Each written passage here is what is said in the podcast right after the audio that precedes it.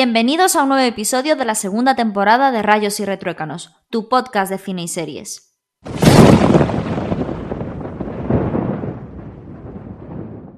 Hoy vamos a terminar con los tops estos que hemos hecho de, fin de año. El primero que habíamos hecho había sido sobre mm, las mejores series del 2020. Después, la semana pasada, hicimos los mejores actores y actrices de 2020. Y esta semana terminamos por fin con la que, bueno, eh, seguramente sea el top de los, de los más importantes, ¿no? Que son las mejores películas del 2020.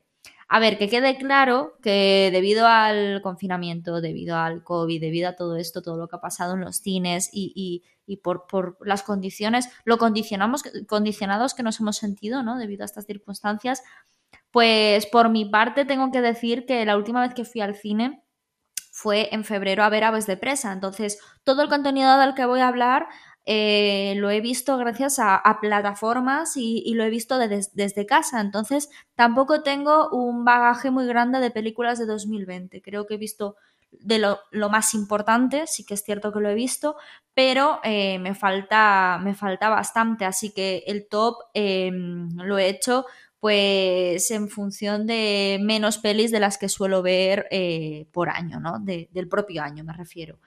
Así que bueno, que quede constancia de esto y mm, yo creo que ya con esto podemos comenzar con el top.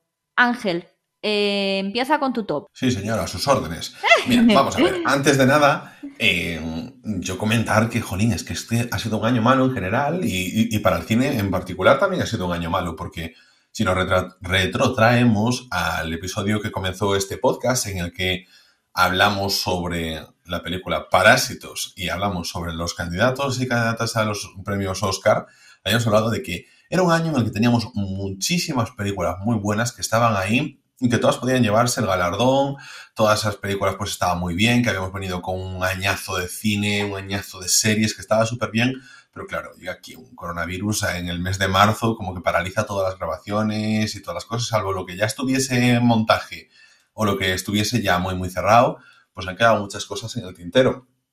Prueba de ellos, por ejemplo, todos los retrasos que hubo para estrenar películas como Mulan o en su otro caso Tenet u otras películas que estaban ahí esperando, esperando, esperando, esperando. Así que bueno, entre las que no se han podido hacer. Negra, Viuda Negra de Marvel, la protagonista. Ah, Viuda Negra, que, aún no está, jolín. Yo no sé si también tuvo retraso Wonder Woman 1984, también que no estaba para esa fecha, ¿no? Estaba protagonizada, o sea, es la película Viuda Negra, es la protagonizada por la Scarlett Johansson de Los Vengadores y, mm, y directamente la anularon, es decir, la, creo que la han pasado, no sé si para 2022 o 2023, o sea, ya pensando a largo plazo.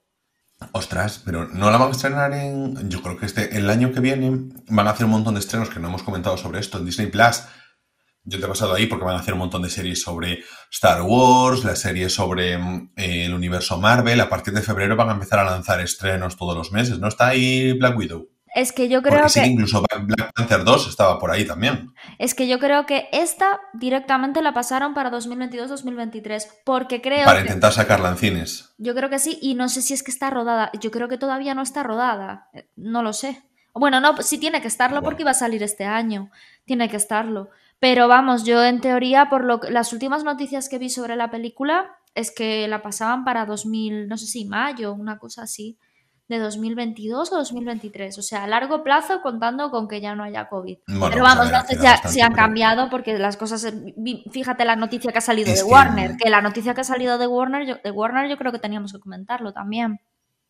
Claro, es que igual es de las noticias más importantes a nivel de cine, que es que en Warner Bros., eh, con la nueva plataforma que va a lanzar, HBO Max, que estará disponible en 0, en Estados Unidos, en España tardará hasta finales de 2021, pero claro, o sea, va a emitir sus grandes taquillazos ahí directamente en la plataforma y por lo que yo he entendido es incluido, no es como con Disney Plus que te vendían aparte Mulan, sino incluidos con la plataforma. Evidentemente es un impulso súper grande para HBO Max. Pero, claro, deja los cines tocados. Muchos directores se han quejado, tenemos siempre a Christopher Nolan quejándose de, los, de que no se estrenen en cines, pero, oye, está ahí. Yo no voy a decir que sea bueno ni que sea malo, porque evidentemente a mí me interesa que los cines sigan funcionando, pero porque me gustan. Pero claro, también son películas que a lo mejor llenan las salas comerciales, pero las salas que a mí me gustan, como Cines Norte aquí en Vigo, pues tampoco le afecta tantísimo, que ahí también está la cosa.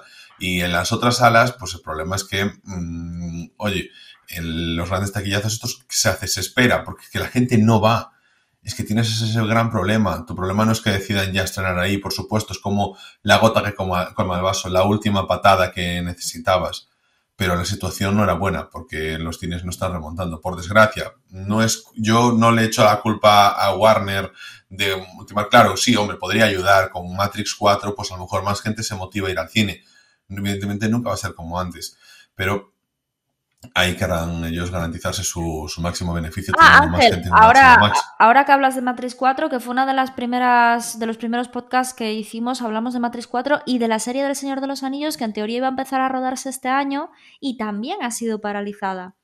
Entonces es que ha sido un batacazo este año a nivel audiovisual, bueno, a nivel todo, ¿no? Pero a nivel audiovisual tremendo, porque es que grandes estrenos que iban a producirse, es que ha quedado ahí, es que excepto Tenet, excepto Tenet, no ha habido ningún gran, gran estreno. Perdona, Mulan, Mulan, insisto, es que... Sí, bueno. Solo porque a ti no te guste, no quiere decir que no sea un gran estreno. Bueno, vale, pero me refiero de gran director, o sea, no, no, a ver, de, un, de gran director, así, no sé, tío. Tenet. Director, no sé qué, no sé qué más. y aún encima, bueno, ya hablaremos de Tenet, pero mm, en fin. es que eso intuyo que la has terminado. Sí. Y Ese sí sonó a que me he dormido. ¿Cuatro veces? Ay, es que trabajo mucho, Ángel Rey. No, pero. Vale, pues yo te voy a decir una cosa. pero la he visto, la, he terminado. Yo también. Yo, ah, vale, vale, vale, vale. Ya no estaba seguro, como te había estado tanto. en, cuatro días. Bueno, yo no la he visto en cuatro días, pero la he, o sea, la he visto prácticamente toda seguida y no va a estar en el top de las mejores películas del año. Pero no voy a entrar mucho más en ese tema. En el mío tampoco, ya hablaremos de, ello en profundidad porque yo creo que es digno de podcast. Bueno, pero que sí, que igual eso lo dejamos ya para la temporada que viene. No, es que ¿sabes qué pasa? Que a lo mejor me pongo yo como propósito que ¿por qué no hablamos más de las películas, de las cosas que nos gustan que de las que no nos gustan. Que si no rajamos mucho, estamos muy negativos y este año tenemos que terminar un poquito por, por arriba, ¿no? Y yo, por ejemplo, ahora voy a empezar con este top, pero voy a hacer una mención especial, ¿vale? Voy a hacer una mención especial porque, claro, aquí hay cosas que... Yo, por ejemplo, esta es una película de 2019. Mm, ¿Qué pasa? Que todo el mundo la ha visto en 2020. Entonces la voy a meter como mención especial, ¿vale? Eh, y esto va a ocurrir más de una vez en el top. No la mención especial, sino esta circunstancia. Y es la película con la que empezamos este podcast, Parásitos. Es una película en la que yo la fui a ver al cine en 2019, pero todo el mundo la vio en cines cuando se acercaban los Oscars y después de los Oscars en 2020. La película ganadora del propio Oscar y es una película que tenéis en el primer episodio de este podcast que os recomiendo encarecidamente que no escuchéis porque el podcast será mucho peor en calidad que ahora mismo, pero que sí que podáis ver esa película porque está muy bien, es que es un gran peliculón. Cuando la vimos en 2019 dijimos, Dios mío, Dios mío, Dios mío, qué buena es. O sea, ¿cómo es posible que a nosotros nos haya, no sabemos nada de esa película? Nos dijeron, id esta porque pedimos recomendación a nuestra taquillera de cine. Dijimos, ¿a qué vamos? Dinos tú a dónde vamos y nosotros vamos para allí y nos plantó en esa sala, nos dijo, está a reventar. ¿Eh? Qué tiempos, ¿eh? No me funciona el aire acondicionado y tenéis solo asientos en primera fila. Y además ya he empezado hace 10 minutos, pero tenéis que ir a ver esa película. Y así fuimos, mejor película del año. Pero vamos, que la alegría que nos llevamos en 2020, así que esta es mi mención especial, pero hoy con mi quinto puesto de, este top de películas. Y no es otra película que, más que otra que ya he comentado en su momento también, eh, que bueno, evidentemente pues vamos hablando durante todo este tiempo, las recomendaciones y cosas así, así que son películas que normalmente ya han salido porque las hemos visto durante el año. Pero en este caso es una película que no le he dado mucha trascendencia y sin embargo, tal vez otro año no estaría en el top, pero creo que la frescura y la carisma de los personajes ha hecho que sí que se haya colado en el de este año, desbancando otras películas, y estoy hablando de Palm Springs. Es una película eh, que, jolín, mm, es súper agradable de ver, es una de estas eh, de ciencia ficción, pero que tú puedes ver de chill, tranquilo, es una película muy veraniega, todo se desarrolla en una noche de verano, en una boda, con una piscina, y va de viajes en el tiempo. Em, el protagonista eh, lleva atrapado en el día de la boda de la amiga de su novia durante un montón de tiempo, no se sabe ni cuánto, es una comedia romántica en la que uno de esos días en los que todas las noches se repite la misma historia y él ve que no es capaz de salir de ese bucle y necesita pues como un día de la marmota, pues dice voy a intentar aprovecharlo lo mejor que puedo, pues se da cuenta de que otra persona ha entrado en el bucle con él y la relación entre ellos dos es tan bonita, tan agradable, que es una de esas películas que te reconfortan, eh, la ves y te gusta. Y yo es una de las pocas que diría, voy a volver a verla porque me ha gustado mucho y en una tarde cualquiera me la pongo y me quedo calmado con la vida va sobre la madurez, va sobre el aceptar las cosas de la vida, el entender que la vida no siempre es buscar el hedonismo y que hay partes que tú tienes que tratarlas como si, como, al igual que el hedonismo, que la felicidad, pues convives con ellas y que tienes que aceptarlas. Entonces está un Andy Samberg que este año he empezado Brooklyn Nine-Nine y está tremendísimo, está muy muy bien y es Christine Milioti, que es la, la coprotagonista, también está por ahí el inefable J.K. Simmons y entonces, pues eso, pues a nivel de calidad actoral está muy bien. Es una película independiente, muy cortita, en plan hora y media, mm, que yo me la puse porque me parecía muy veraniega y se convirtió en una película que le cogí un especial cariño por la tranquilidad con la que lo viven sus protagonistas, lo agradable que me lo hizo pasar y no quería dejarla pasar la ocasión de ponerla en este quinto lugar porque, insisto, lo que he dicho en otros tops, a veces me gusta traeros unas películas que no todo el mundo va a recomendar. Porque si de verdad en estas fechas vais a encontrar por todas partes al puto Tenet. Y no, y no quiero poner a Tenet aquí, independientemente de mi opinión, pero independientemente de la opinión de mucha gente que os lo va a recomendar, que a lo mejor ni siquiera les ha gustado, a lo mejor ni siquiera las ha entendido, a lo mejor sí que les ha parecido un peliculón, pero la van a poner porque es la película más famosa de 2020.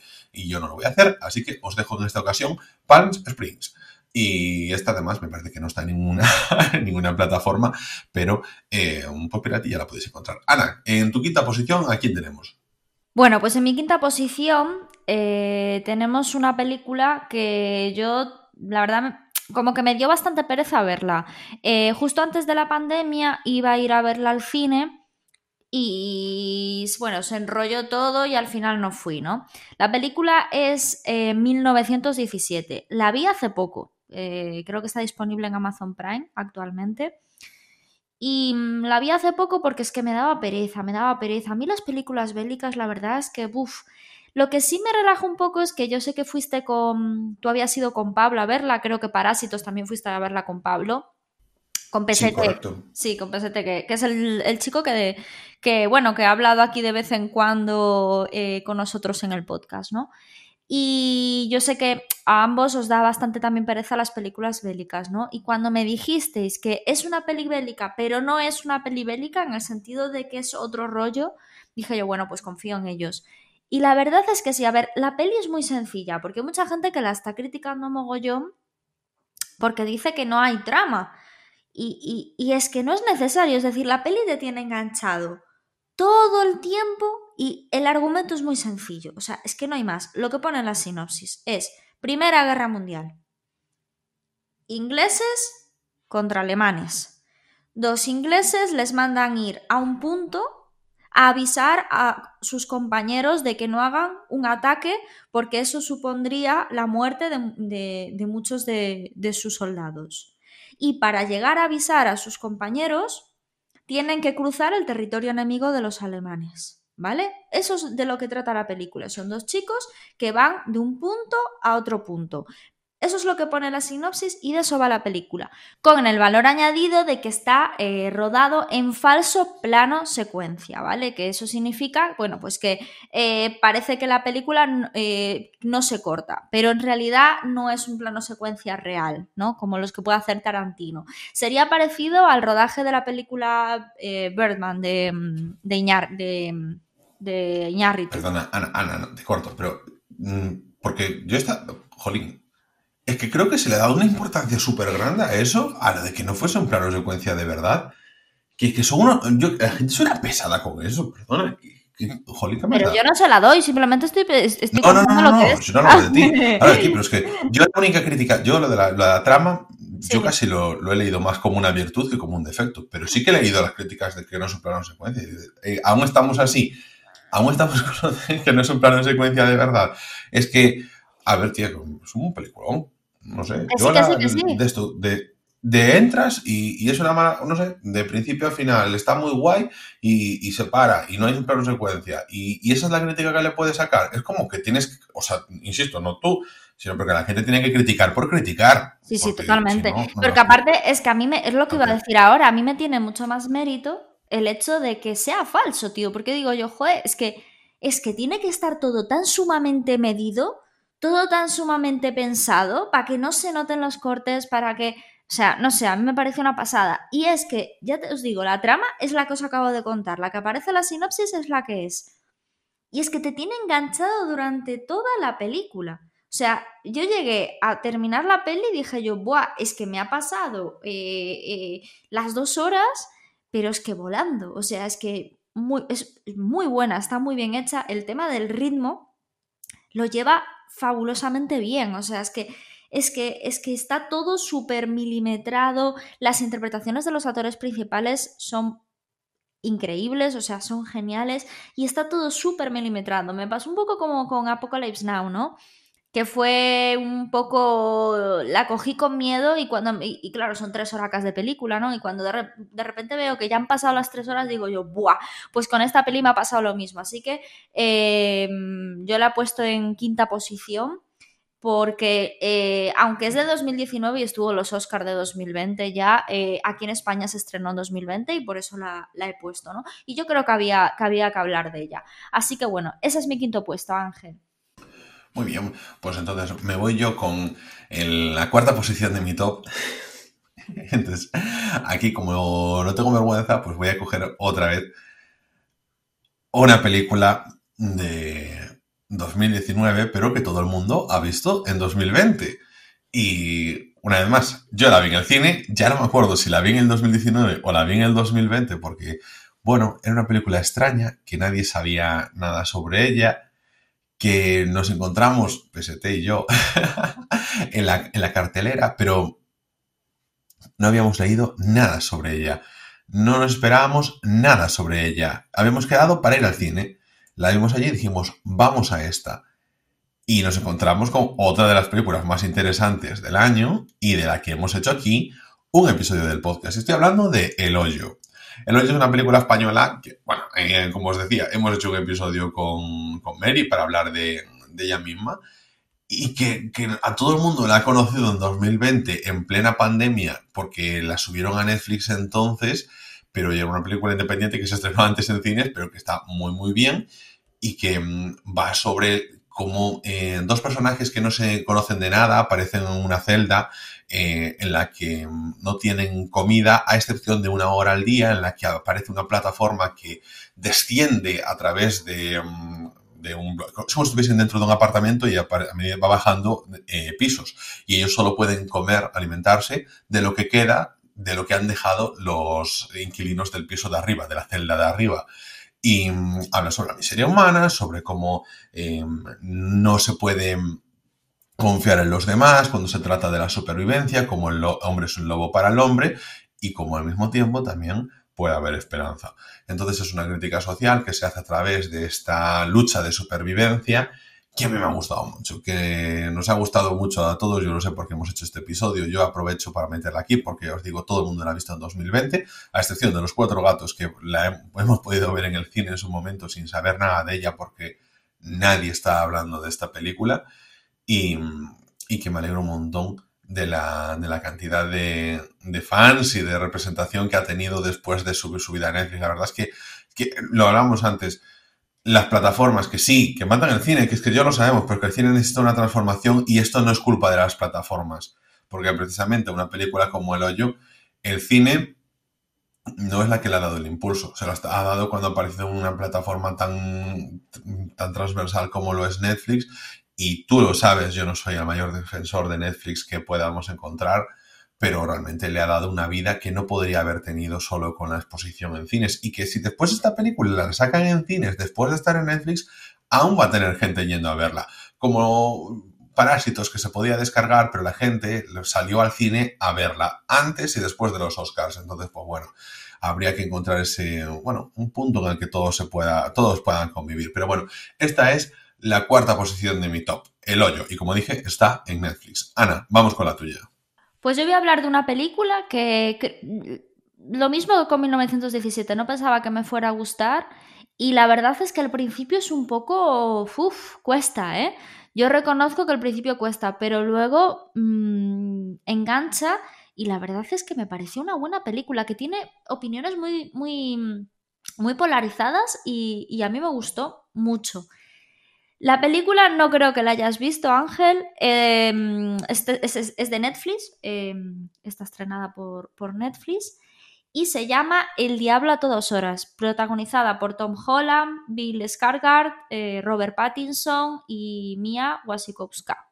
¿no? Se pronuncia así. Bueno, si no se pronuncia así, me habéis Sí, es que sé cuál es, qué rabia, porque la tenía yo eh, pendiente y, se me pasó que se había estrenado, pero es una de terror que sacaban los trailers en Netflix, ¿no? No, no, no, no, no es de terror, no, no, no, no. Entonces estoy confundiéndome con otra de Amazon, porque en Netflix no hay trailers. Bueno, sí, luego, luego hablamos de las lajeadas, ¿no? Aquí una engelada.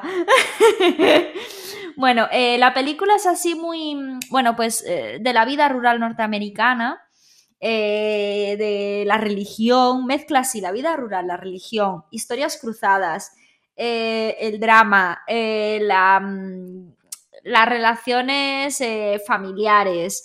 Es, es, un conglomerado de todo, ¿no? El abuso sexual, incluso, el maltrato. O sea, es un conglomerado de todo, pero que a mí me ha parecido una propuesta muy, muy, muy interesante. A mí realmente las películas así que tratan sobre mm, eh, el fanatismo de la religión y la vida rural, del, que se ve, pues la tradición, ¿no? El peso de la tradición sobre, sobre la sociedad, me, suelen gustar, ¿no? Eh, no sé, me, me, molan. Entonces, pues bueno, os voy a leer un poquito el tráiler para que sepáis más o menos de qué, de qué va eh, desesperado por salvar a su mujer, Willa Russell convierte sus oraciones en un sacrificio. Las acciones de Russell llevan a su hijo Arvin a pasar de ser un niño que sufre abusos en el instituto a convertirse en un hombre que sabe cuándo y cómo ha de pasar a la acción.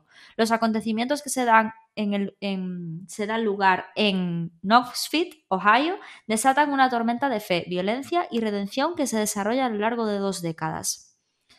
Pues mira, más o menos lo que os he explicado, ¿vale? O sea, hay de todo. Hay eh, historias cruzadas, hay eh, religión, hay tradición, hay vida rural. Eh, aparte se desarrolla todo en dos décadas y va cerrando las historias de todas las parejas y cómo cada una de ellas van coincidiendo a lo largo del tiempo y las acciones de uno condicionan la vida del otro. Ese tipo de pelis me suele molar muchísimo. Así que ya os digo, tiene opiniones muy polarizadas porque hay gente que como que dice que es demasiado pretenciosa o es un quiero pero no puedo y tal. A mí me ha gustado mucho, creo que es una peli muy correcta.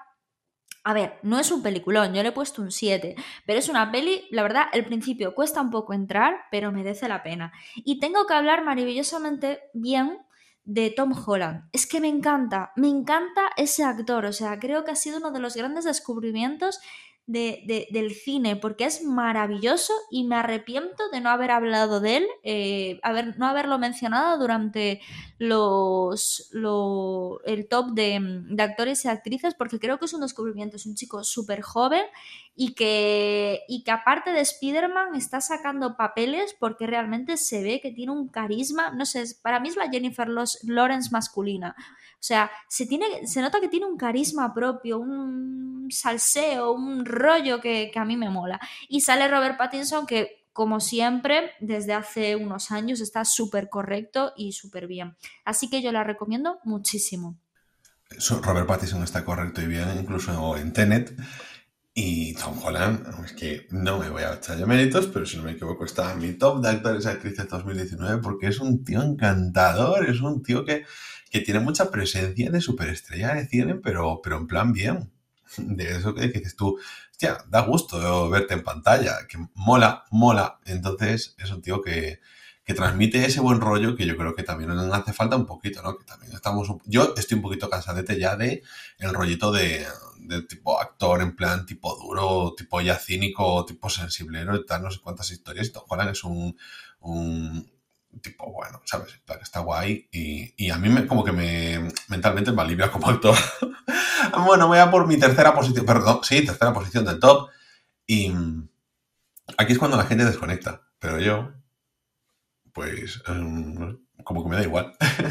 y esta es porque en mi tercera posición del top está la película que me ha hecho llorar este año. La película del 2020 que me ha hecho llorar. Que no es otra que Digimon, la última evolución Kizuna. Das Evolution Kizuna. Lo mato. Es yo- el yo final, lo el final de Yo la saga original de Digimon, de Digimon Adventure. Y después de hacer esta, mm, esta, especie, esta especie de ovas de Original Video, Animation que hicieron durante varios años, que era Digimon Tree, en el que los niños elegidos de la primera serie estaban en el instituto, han decidido hacer una película en la que se pusiera punto y final a esta historia que viene ya desde hace más de 20 años de Digimon.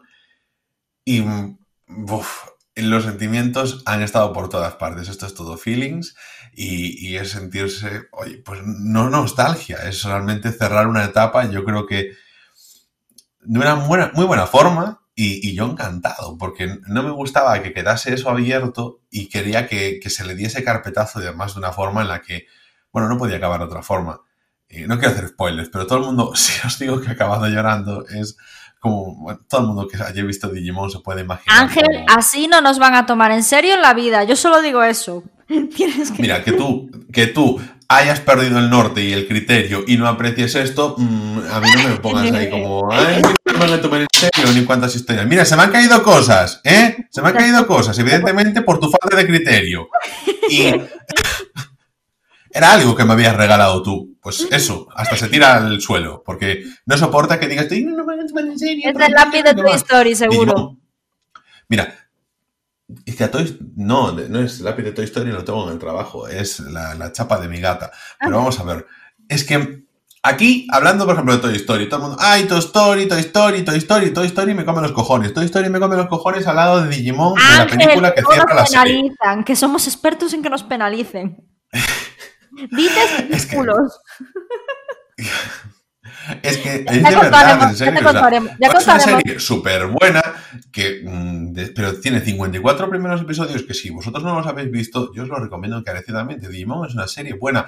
Y no lo digo con el filtro de la nostalgia, es que está bien. Es que está bien y creo que es una serie que se puede ver con niños y que tú como adulto también aprecias. Y aprecias la evolución de los personajes, cómo ha cambiado todo. Y luego te lo lleva a una serie mucho más profunda en Digimon Tree, te hace esa continuación de los personajes, esa evolución de los mismos y luego te viene esta película y te lo cierra todo. Y es todo puro sentimiento, es que ahí apenas hay batallas de Digimones, todo eso da igual, ya da igual, lo que importa es la relación entre los humanos, los Digimones, cómo ellos han crecido y cómo ellos al mismo tiempo tienen que cerrar esa puerta a la nostalgia en la que han vivido y es que no puedo, no puedo. Así que esta es mi tercera posición del top.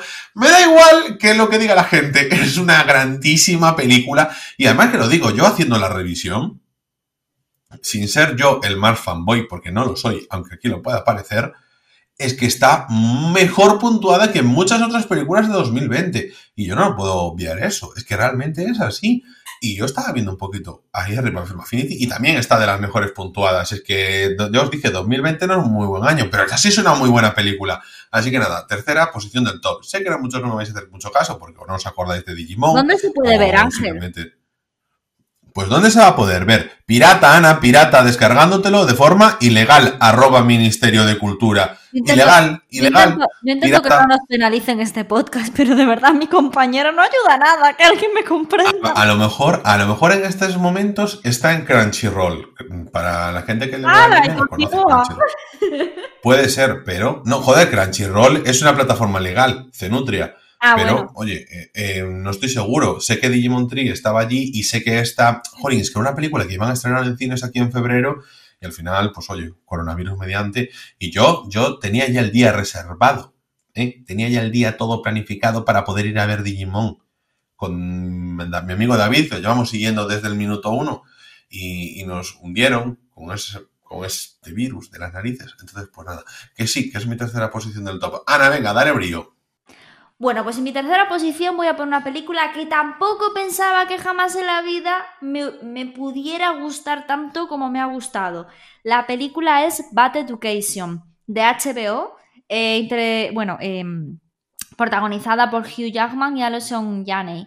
Yo creo que es el papel de Hugh Jackman, o sea, de los mejores papeles que ha hecho Hugh Jackman a lo largo de su carrera. Me ha parecido tremendísimo eh, eh, cómo, o sea, eh, el cambio de rol tan grande que ha tenido y, la verdad que me, ha parecido, no sé, me ha sorprendido muchísimo. Yo vi la película un poco por decir, venga, tengo que ver pelis de 2020 que hayan salido en 2020 y tal y que cual.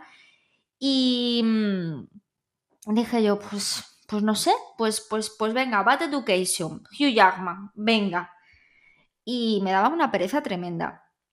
Pero es que es brutal, o sea, está basado en una historia real, que también no es un aliciente muy grande para mí porque las, basadas en historias reales, reales no me suelen gustar nada, pero de verdad que, es, que está súper bien la película.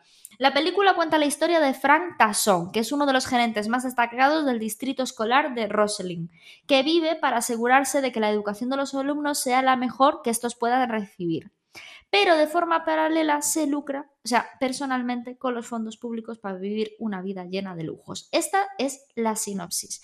Yo vi la película sin leer la sinopsis y os puedo decir, ¿vale?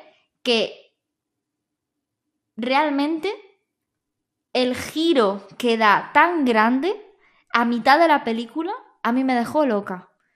Porque es que notas como que hay algo raro, pero es que todo el entorno y todo el, ambiente que crea el director para contar la historia y el guionista para contar la historia está tan bien hecho que te lleva a una historia tan simple como puede ser esta, ¿no? Que al final es una historia de corrupción. Bueno, en España estamos, hartos, ¿no? De, de, casos así, de casos malaya y de casos de todos los colores y de nombres, ¿no? Pero em, esta película lo cuenta de una forma muy original. Se llega al, desenlace de la historia de forma muy original. Y la verdad es que em, tiene una doble cara, porque sí que es cierto que, bueno, que cuenta cómo se lucraban del Estado, ¿no? Eh, quitando dinero de la educación. Pero también eh, cuenta, bueno, eh, yo me informé un poquito que, los alumnos de esos institutos de, Estados Unidos dicen que jamás han tenido la calidad de educación que tuvieron mientras él estaba en el mandato, mientras todo el equipo de él, porque no solo él estaba metido, ¿no? Estaba en el mandato, es decir, que sí que se lucraban, pero se preocupaban muchísimo porque hubiera una buena educación en esos sitios. Se lucraban, pero daban, ¿vale? Y me pareció una pasada, porque luego, claro, eh, el propio chico que denunció, que el chico que denunció era un era eh, periodista no era, porque en ese momento estaba en el instituto, ¿no? Pero era el, el, chico, bueno, yo os cuento la historia porque es basada en historias reales y más o menos en la sinopsis ya lo dice, ¿no? El chico que estaba en la revista del colegio, en el periódico del colegio, es el que se entera junto con otra compañera y son los que cuentan la historia, pero a la vez tienen la obligación de contarlo porque saben que es una cosa muy grave y que está mal, pero a la vez reconocen no en la película, pero sí he visto em, eh, declaraciones de ellos eh, eh, en internet que he buscado, que ellos lo hicieron porque consideraban que era su obligación y porque era lo correcto, pero que la educación no estuvo nunca a ese nivel, porque se preocupaban porque el profesorado fuera de calidad, se preocupaban por tener a los alumnos contentos, alumnos de institutos públicos en en, Estados Unidos que iban a las mejores universidades porque las universidades privadas los pedían, o sea, eh, decían, oye, tú que tienes un nivelazo, que tienes tal, o sea, los, los iban como a, captar de, la escuela eh, pública estadounidense, ¿sabes? Que es como, ¡buah!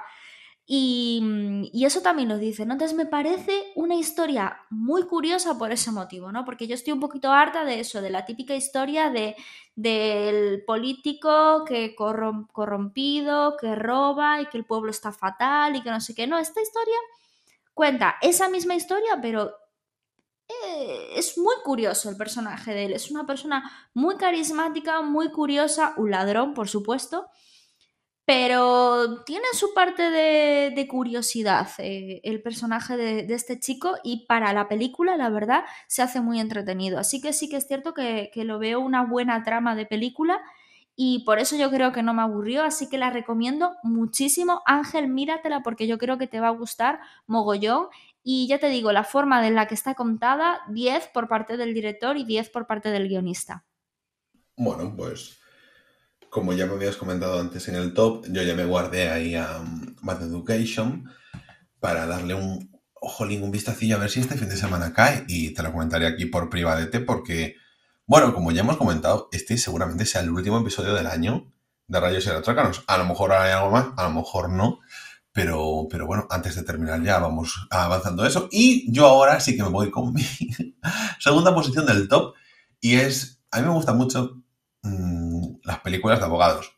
Mm, siempre me gustaron, las series de abogados también. Las series, pues los, los pesados ahí con sus discursos y sus investigaciones, esas cosas, porque es más un rollo dialectal, entonces me parece curioso, me parece interesante y siempre estuve, siempre las vi con mucho, con mucho cariño, aunque la última serie de abogados que he visto, las dos últimas, que más me han gustado realmente no iban sobre los casos, que eran las de The Good Wife y The Good Fight. No puedo dejar de recomendar que The Good Wife es una de las mejores series de la década y... Buah, es que buen top podríamos hacer ahí con mejores series de la década. Y en este caso, es una película que ha sacado para Netflix y que yo creo que está bastante bien.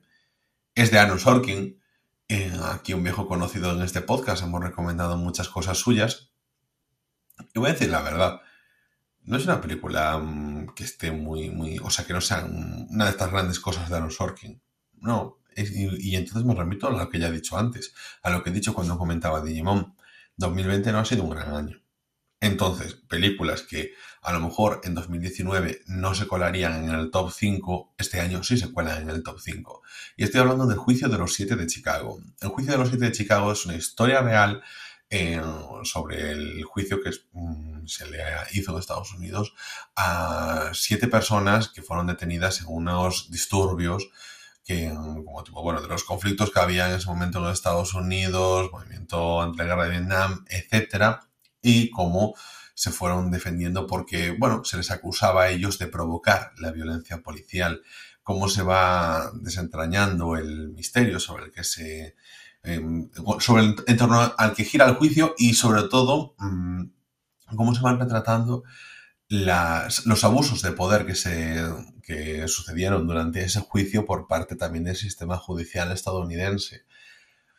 Está bastante bien, porque a mí me quedó claro, yo era una historia que ya conocía porque había visto también eh, cosas sobre uno de los, de los involucrados eh, previamente y, me dio un poquito más de perspectiva, sobre todo te dibuja bien a los personajes, siendo esos siete, no le da el protagonismo a esas siete personas, más el juez, por supuesto, sino que, bueno, pues se centran unos pocos, pero le da una muy buena entidad. Yo salí de la película diciendo, bueno, pues sé mucho más. No, bueno, las dos horas que dura sí que te pasan volando, a mí me lo fueron. Sí que también te da que pensar, la estás viendo y consideras, ostras, estoy viendo una buena película.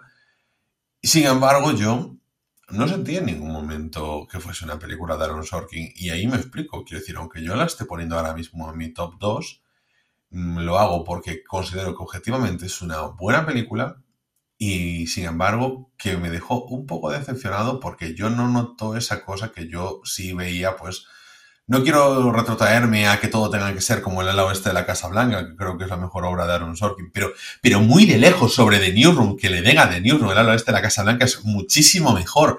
Lo que pasa es que como son siete temporadas y The Newsroom es más moderna, pues como que todo el mundo ahí se, bueno, en fin, que, que le gusta mucho The Newsroom, pero que no es lo mejor de Aaron Sorkin, pero de lejos. Y en esta película, pues, jolín, está bien, insisto, es muy buena. O sea, a nivel de otros años no estaría en el top, pero estaría muy bien valorada. Y así lo es. En general, tuvo muy buenas críticas y siempre se le hace críticas en función de lo de la veracidad de esto y tal, pero muchas veces la veracidad de las historias también está un poquito taimada en función de quién quiere que sea esa veracidad y de quién te lo esté diciendo. Así que no le hago mucho caso, creo que aunque no fuese una historia real y que fuese totalmente ficción, cumple muy muy bien y es una película sólida y eso es uno de los mejores adjetivos que puedes decir en un año tan inestable como 2020. Y esta sería mi segunda recomendación, mi segunda posición del top de películas de 2020. Y por supuesto, sí, está disponible en Netflix con un muy, muy, muy buen reparto. en serio, el reparto está muy, muy bien. Todo el mundo está además genialmente caracterizado, está mm, todos con una muy buena actuación y que también no podía ser de otra forma, ¿no? Así que pues tampoco, tampoco esperaba otras cosillas. Así que nada, esta es mi segunda posición del top. Bueno, pues yo en la segunda posición del top voy a hablar de una película. No me voy a estar demasiado porque ya digo que, ya había hablado de ella y ya la he recomendado. Creo que fue en verano cuando la vi. Eh, la recomendamos en el Summer Edition de Rayos y Retrócanos. Eh, la película es El Faro, protagonizada por Willem Dafoe y Robert Pattinson.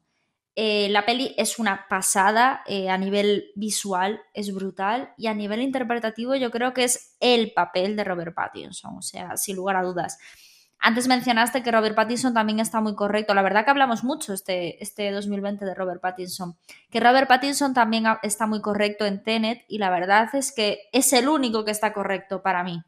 Porque el protagonista, madre de Dios. El otro día me enteré que era el hijo de Denzel Washington. Ni idea tenía de qué era. Y madre es que no me sale su nombre, pero te iba a decir ahora mismo el hijo de Denzel Washington. Pero me da rabia no saberme el nombre del tío, pero pero bueno, que sin más. ¿Sabes quién hubiese, ¿sabes quién hubiese estado bien de protagonista de esta película? O sea, aquí cogiendo un poquito ya el estereotipo racial y que suponiendo que tengan que ser negro, pero. Eh, jolín, ay, no me sale el nombre, pero el protagonista de Black Panther. Creo que Chadwick Bosman puede ser, eh, no estoy yo mal. Pero ha, muerto, ¿no? Creo que lo hubiese hecho. Sí, claro, es que no te jodas, por eso te decía incondicional. Ah, vale, vale, vale. Sí, a ver, es que ese es un actorazo, a mí me encantaba ese actor. Es buenísimo. Sí, o eh, también el el de Star Wars, el de eh, Star Wars, el chico de Star Wars también es muy bueno, a mí me gustaba. Uf, eh, John Boyega. John Boyega está genial en una película que fui a ver también a Cines Norte que duraba tres horacas, eh, también sobre violencia policial racial. No me acuerdo cómo se llama la película, me da mucha rabia, la pusieron cuando fue, cuando estuvo en auge el Black Lives Matter, eh, está, la subieron a filming y ahora no recuerdo cómo se llama, yo digo, tres horazas, pero de película de pura tensión y, está muy bien John Boyega. John Boyega se significó muchísimo. Yo creo que está muy señalado ahora mismo en Hollywood. Es a mí me gusta mucho ese chico. Sí, sí.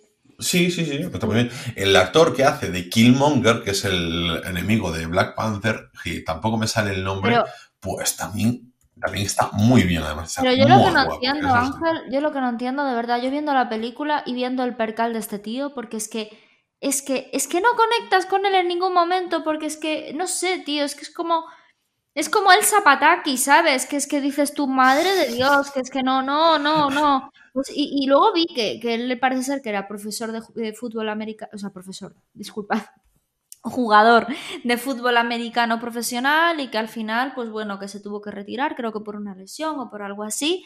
Y yo pensando, Dios, vuelve al fútbol americano porque esto no es lo tuyo. Y es que aparte eh, era el protagonista de Infiltrados en el Ku Klux Klan que te dije que es una película que a mí no me gustó, que iba con Adam Driver, y lo mismo, o sea, Adam Driver genial, y a mí él no me había gustado nada tampoco, pero es que aquí... A mí ahí me gustó más, a mí ahí me gustó más. Más, más, porque no llevaba tanto peso como aquí. Pero es que aquí el sí, correcto. y yo creo que tenía buenas duplas. Y que decir, ah, no, allí estaba correcto. Aquí, ¿qué pasa? Que es una película que el protagonista necesita tirar mucho más. Piensa que, jolín, eh, es inevitable comparar con, para mí es inevitable comparar con Origen, por ejemplo, en esta película. Y hmm. claro, Pues, Pero bueno, vamos a hablar del faro, que ya hablaremos de TNT en otro momento. Que si no nos liamos, Ángel. Bueno, Venga, pues dale, dale. eh, en el faro, Robert Pattinson, la verdad que, que- que en, en, está genial. En, en la película que dije antes, eh, que ahora no me sale el nombre porque ya sabéis que yo con los nombres tengo un problema, está súper bien, pero aquí está brutal. O sea, es que es su papel. O sea, yo no, no sé si va a tener un papel igual a lo largo de su carrera. Está impresionante. Y la película, a ver, es que mm, no trata de nada y trata de todo. La película trata sobre un chaval que va a un faro a trabajar y ayudar al, al que es el jefe del faro, pero el, el- el que está ahí, que es Willem Dafoe, se va todos los días a vigilar el faro por la noche y no deja que el chico lo haga. Y se da cuenta de que se está como medio volviendo loco, pero no se sabe qué concho hay en el faro como para que se esté volviendo así y abusa a nivel laboral del, chaval, del, Robert Pattinson. Bueno, tienen ahí una relación un poco extraña de amor-odio y luego se convierte en locura. Entonces, todo ese, e- trasfondo y, que, nunca se llega a saber si realmente es porque estaban aislados, si realmente es que había algo en el faro, si durante toda la película hay que esperar al final para saber si se ve o no se ve. Eso ya sería un spoiler de la leche que tenéis que verlo vosotros a ver qué pasa, ¿no? Si, si, se, si se llega finalmente a saber o si al final pues no se sabe, ¿no? Pero es ese proceso todo de soledad. A mí me recordó un poco también al resplandor en ese sentido, ¿no? De ese proceso de, de creación por parte de- del protagonista del resplandor, escribiendo el libro y su locura y tal y cual. Bueno, pues esto es lo mismo, pero también se ve pues eso, la, la relación de pareja, la relación de, de- pareja laboral, me refiero, y, y- y de maestro, aprendiz, etcétera, etcétera, ¿no? Me parece tremendo. El guion es tremendo, a nivel eh, visual es maravillosa, es preciosa, los planos, todo está súper cuidado. Y me parece una película muy original, de las más originales que he visto en los últimos años. O sea, así como siempre he hablado, o sea, durante estas eh, durante este tope he hablado de pelis muy clásicas, una película bélica, una película de lo rural, eh, una película de, de, de la corrupción en la educación en el, en el, en el Estado, ¿no? en, el, en el sistema de, educación público.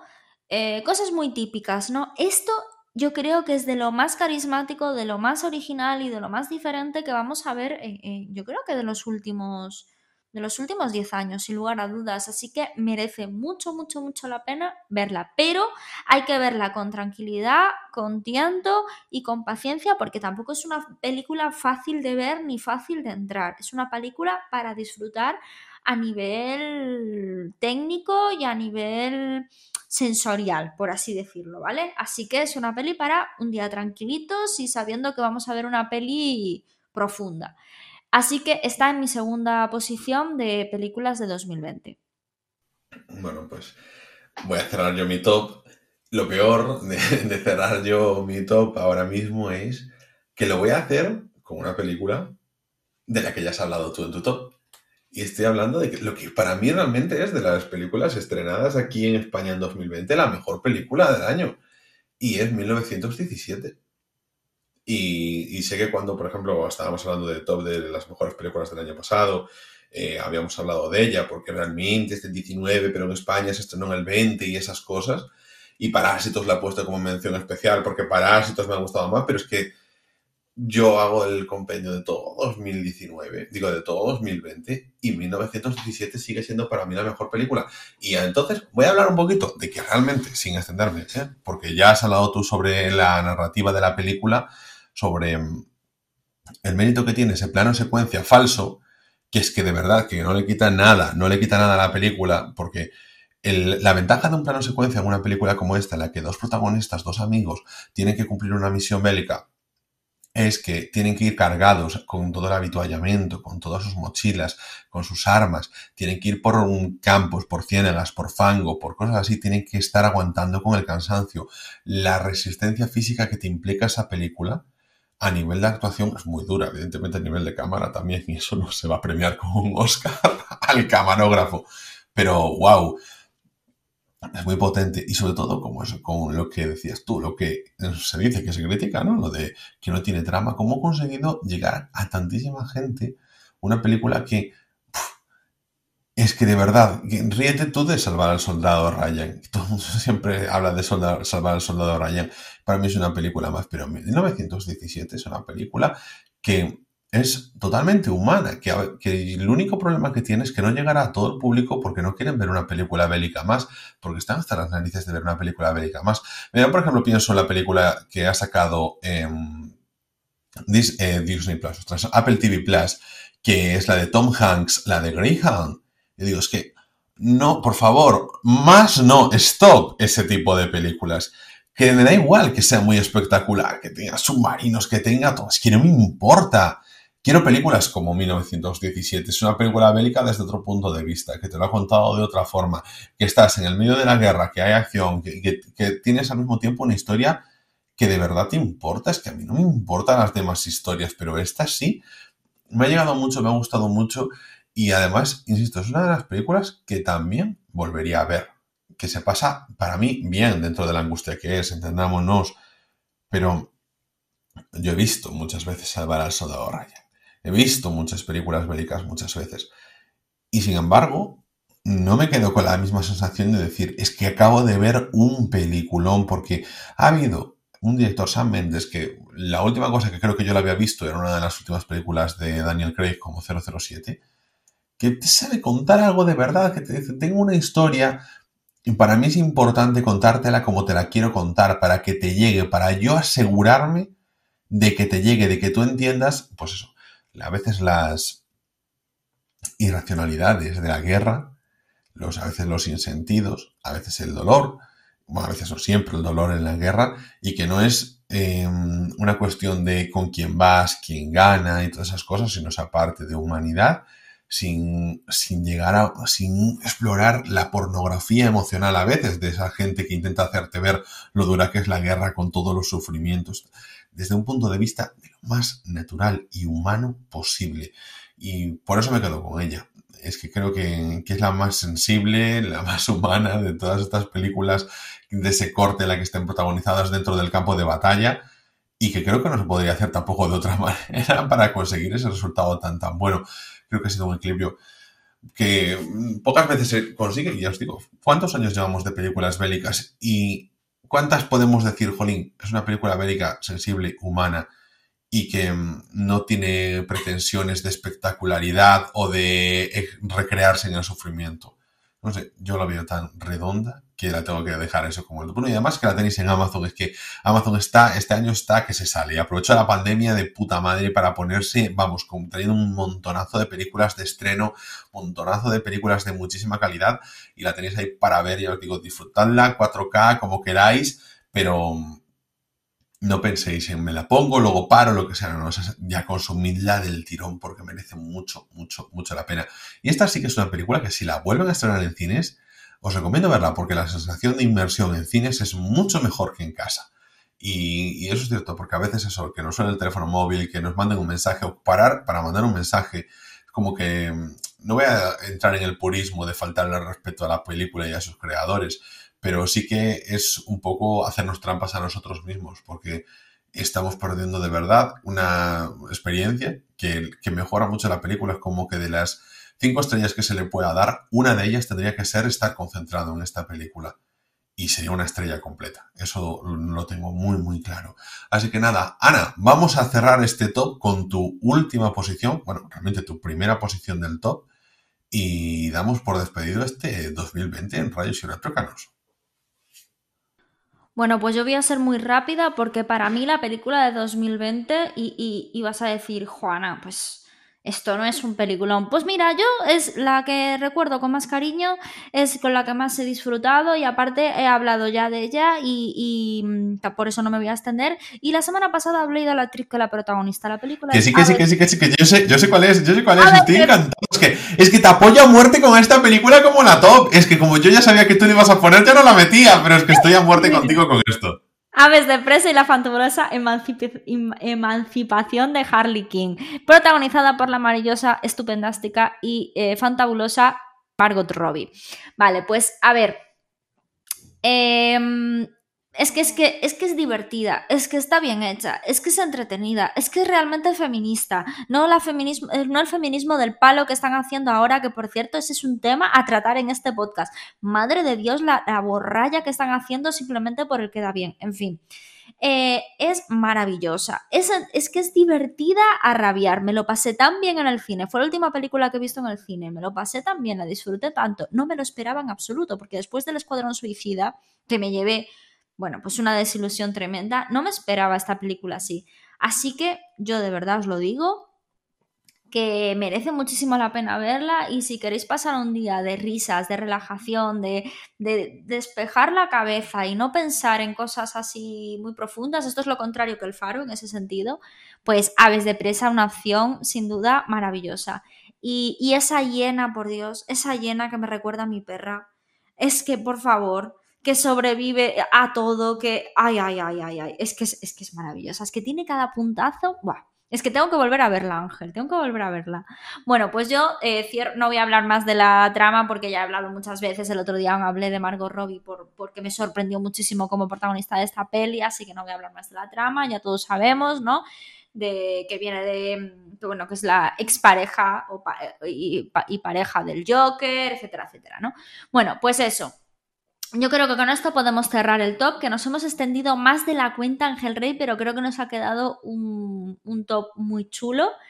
Así que nada, esto ha sido todo por hoy. Nos vemos en siete días eh, aquí mismo en Rayos y Retruécanos. Hasta entonces, recordar que estamos disponibles en Spotify, en Evox, en Apple Podcasts y en casi cualquier aplicación de podcast. Podéis contactar con nosotros en arroba RI Retruécanos, la cuenta oficial del podcast en Twitter. Yo soy Ana Laje. Y yo Ángel Rey y nos vemos en siete días aquí mismo en Rayos y Retrócanos, el podcast.